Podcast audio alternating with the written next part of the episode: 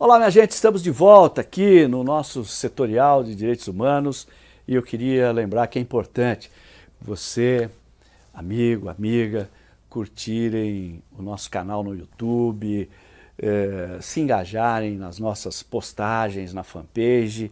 Isto é, de fato, muito importante para a gente, para que nós continuemos estimulados a estabelecer esse diálogo que temos estabelecido até aqui.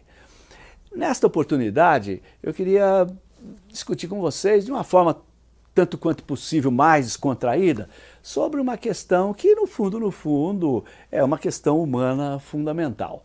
É, eu chamaria essa nossa conversa de o paradoxo da hiperinformação.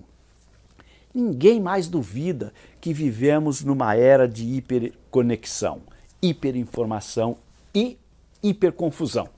As pessoas vivem conectadas ou linkadas praticamente o dia todo, recebendo notícias, informações e opiniões de todo jeito e de tudo quanto é lado. Creio que seja humanamente impossível processar e absorver tudo o que nos chega e ainda ter tempo para fazer e pensar outras coisas. E o pior de tudo é que, junto com informações, vêm também desinformações, contra-informações, mentiras, fake news, pós-verdades, notícia enviesada e o diabo a quatro.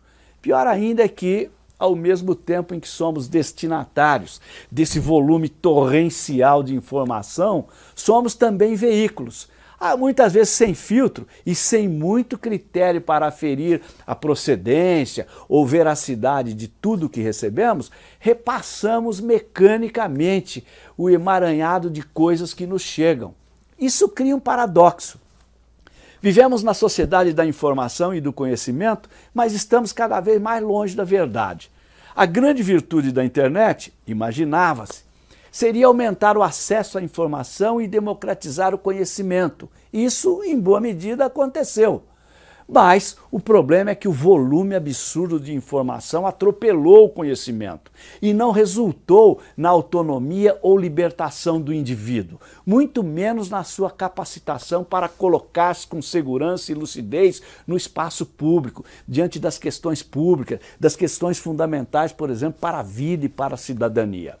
É assustador pensar que cresce a cada dia o número de pessoas que se informam exclusivamente pelas redes sociais. O desafio agora é fazer com que tanta informação se transforme em conhecimento e que o conhecimento verdadeiro se transforme em saber e que o saber, se não for pedir muito, se converta em sabedoria.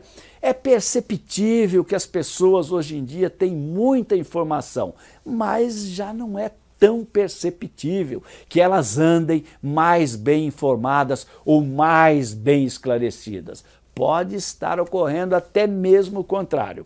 É a Cassiano dizer, eu sei, mas a boa informação é a que provém da boa fonte, a fonte fidedigna e que passa também pelo crivo da crítica, da prova, da contraprova e do contraditório.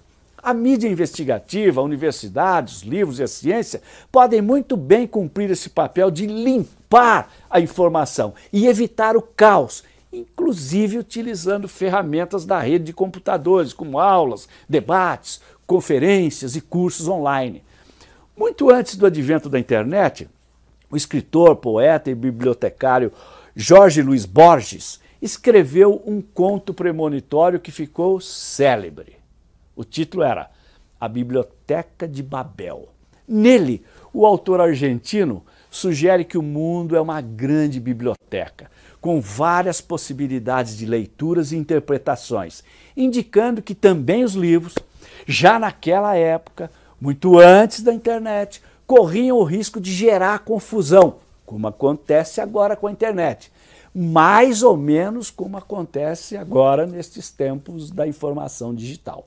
Antigamente, e quando digo antigamente, estou me referindo ao final do século XX, um século que, a meu ver, acabou antes da hora e sem que percebêssemos. Mas antigamente dizia-se que a sabedoria estava nos livros. Hoje, a internet, o Dr. Google, a Wikipedia, os sites, os blogs, smartphones e iPhones estão substituindo, se é que já não substituíram, os livros, as livrarias e as bibliotecas. As livrarias físicas e editoras entraram em decadência. A maior livraria do mundo é virtual, a Amazon, que não por acaso vende livros, inclusive o Kindle mas vende também muitas outras coisas, de eletrodomésticos a alimentos, de material esportivo a moedor de pimenta. As bibliotecas públicas e privadas não disputam mais do prestígio quase sagrado de outrora. Esse prestígio está se, tá se transferindo para as bibliotecas virtuais ou para as livrarias virtuais como a Amazon. Não se sabe se os livros poderão ser a salvação do mundo em termos de cultura e conhecimento. Se eles constituirão um antídoto contra a Babel informacional que corre hoje nas redes sociais. Pode-se esperar que sim, pois a leitura de livros é, como se diz, uma leitura de imersão mais profunda e mais comprometida que a leitura superficial e volúvel da internet. Mas há livros e livros. Desculpem o provérbio já meio gasto, meio clichê, mas nem tudo que reluz é ouro. Por isso, é imprescindível que haja bons escritores e bons leitores. Um depende do outro, e deles depende o futuro do livro.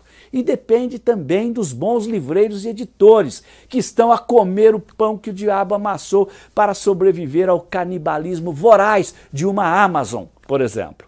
Mas tornemos ao assunto inicial. Hoje, ter muita informação não significa estar muito bem informado, nem mais sábio. Devemos lembrar que a internet, as novas mídias e as redes sociais são apenas os veículos da informação, não garantem a qualidade nem a utilidade delas. Por isso, a superconectividade que substitui livros e muitas vezes substitui também aquela visitinha presencial e civilizatória a livrarias e bibliotecas, pode ser mais um mecanismo de alienação disfarçado de emancipação, mero passatempo que distrai e provoca, como diria o filósofo Heidegger, o esquecimento do ser. Por hoje era isso, era essa reflexão. Agradeço muito a companhia de todos e todas e espero continuar contando com essa companhia tão importante para nós. Obrigado, muito obrigado. Você sabe, na hora em que precisa, é com o PT que você pode contar.